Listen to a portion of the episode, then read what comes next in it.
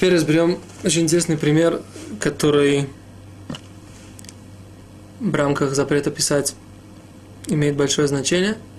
А именно, что бывает в ситуации, если у нас вот здесь на ребрышках страниц, вот здесь вот написано какое-то слово. Например, я здесь напишу Мендель, да?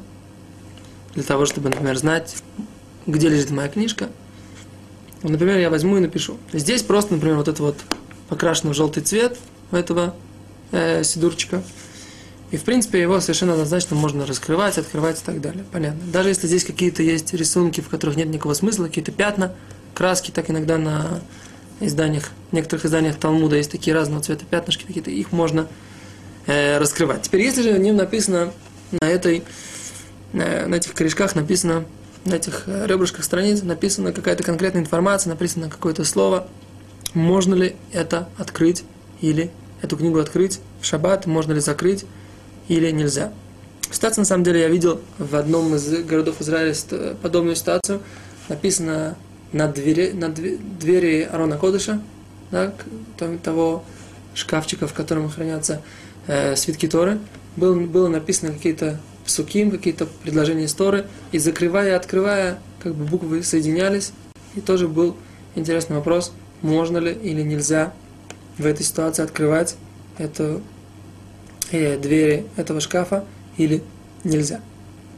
Итак, разберем, что э, те стороны, те э, мысли, которые приведены в раввинистической литературе на эту тему.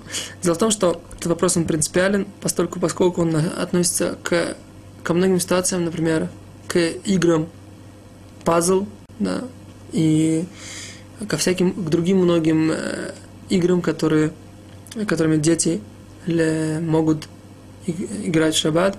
И принципиальный вопрос, можем ли мы разрешить детям играть, можем ли мы сами дать детям играть в эти игры и так далее. Но сначала разберем, в чем был э, вопрос, связанный с этой э, книгой. Итак, э, Рамо написал... Э, нет, начнем не так. Дело в том, что в Талмуде написано, что человек, который пишет одну букву в одном месте, а другую букву в другом месте, и просто их э, как бы приближает одно к другой, в этом нет запрета. То есть, если у вас написано одна буква вот здесь вот на этой, на этом э, листе, а другая на другом, да, я беру их вот так соединяю. Теперь я могу прочитать здесь, например, букву алиф, а здесь букву бет. Мы говорим, что нет в этом э, запрета. Вопрос, если у нас пол алиф, пол бет, то как быть в этой ситуации? И это та ситуация, которая, в принципе, происходит с, этими, с этой надписью на, корешках, на ребрышках этой книги. Потому что когда мы раскрываем, мы как бы стираем эту буквочку, которая у нас была здесь написана. А когда мы закрываем, она заново появляется. Причем интересно, что каждый раз, когда мы раскрываем и закрываем, у нас э, буква полностью как бы уходит в небытие такое, да? Поскольку ее мелкие, на каждой страничке написана такая маленькая часть, что ничего не видно – а с другой стороны, когда мы возвращаемся, она полностью возвращается на то место, где и была. Как же быть в этой ситуации? Итак, мы говорим, что Рамо, знаменитый э, краковский раввин, по раввинские решения которого являются для нас, для всех выходцев из э, ашкеназских общин основными, принципиальными. Так вот, он написал целую, э, целый респонс на эту тему. И в этом респонсе он говорит следующую вещь. Во-первых, точно так же, как приближать буквы одну к другой можно, точно так же, если части букв мы приближаем один к другому, это тоже можно, один к другой части, это тоже можно. Э, в этой книге, он говорит, Рамо, она сделана для того, чтобы ее открывать и закрывать. И поэтому в данной ситуации мы говорим, что нет проблемы с этой книгой. Так считает Раму. С другой стороны, другие э, поиски сказали, что есть проблема пользоваться этой книгой, и это близко к запрету Торы. Почему? Потому что все-таки эти буквы распадаются и все-таки потом соединяются. А в Талмуде, как мы говорим, нет однозначного доказательства ни одному из мнений, постольку, поскольку э, в Талмуде говорится только про приближение букв. И тут вопрос, каким образом мы, как мы смотрим. В Талмуде мы говорим, что информация как бы на этой букве была написана, на этой букве была написана. И мы только соединили, мы сделали только сейчас, как бы не создали новые буквы. Мы только создали информацию, которую они несут. Говорит Рамо, в этой ситуации нет проблем.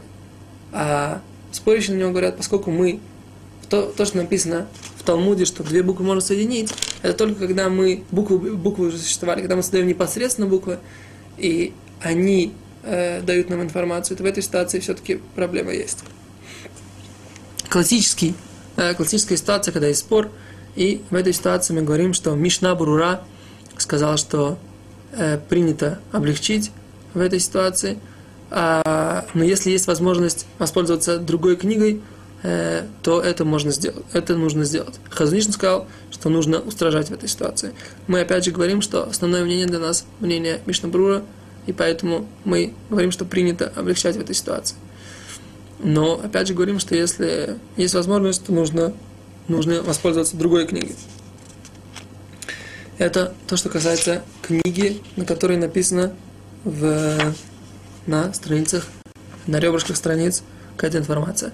То же самое, э, в принципе, то же самое, когда у нас есть разорванная страница здесь в книге, и, например, мы можем ее однозначно закрыть, если мы соединяем эти разорванную по страницам э, книгу, да, то в этой ситуации у нас, в принципе, могут, может, может выглядеть буква как буква, а мы только к ней часть добавляем. В этой ситуации как бы кажется, что это легче, чем та ситуация, про которую говорил Рамо, и поэтому это будет еще однозначнее можно а, сделать. А с другой стороны, мы говорим, что человек в данной ситуации собирается, да, собрать форму буквы, а не просто раскрывает книгу и э, хочет как бы читать в ней, читать ее.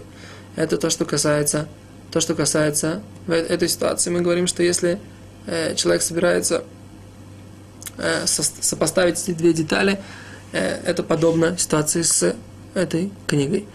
Э, по поводу пазла мы, Возврат Ашем, сделаем отдельный урок, и там же и разберем, что касается э, еще одних некоторых конкретных примеров, примеров с разорванными э, страницами. Еще раз мы говорим, что мы ввели сейчас какую-то теоретическую базу. Нужно смотреть продолжение наш урок на, по поводу пазла, для того, чтобы знать конкретно, как себя вести в ситуациях. Спасибо, до свидания.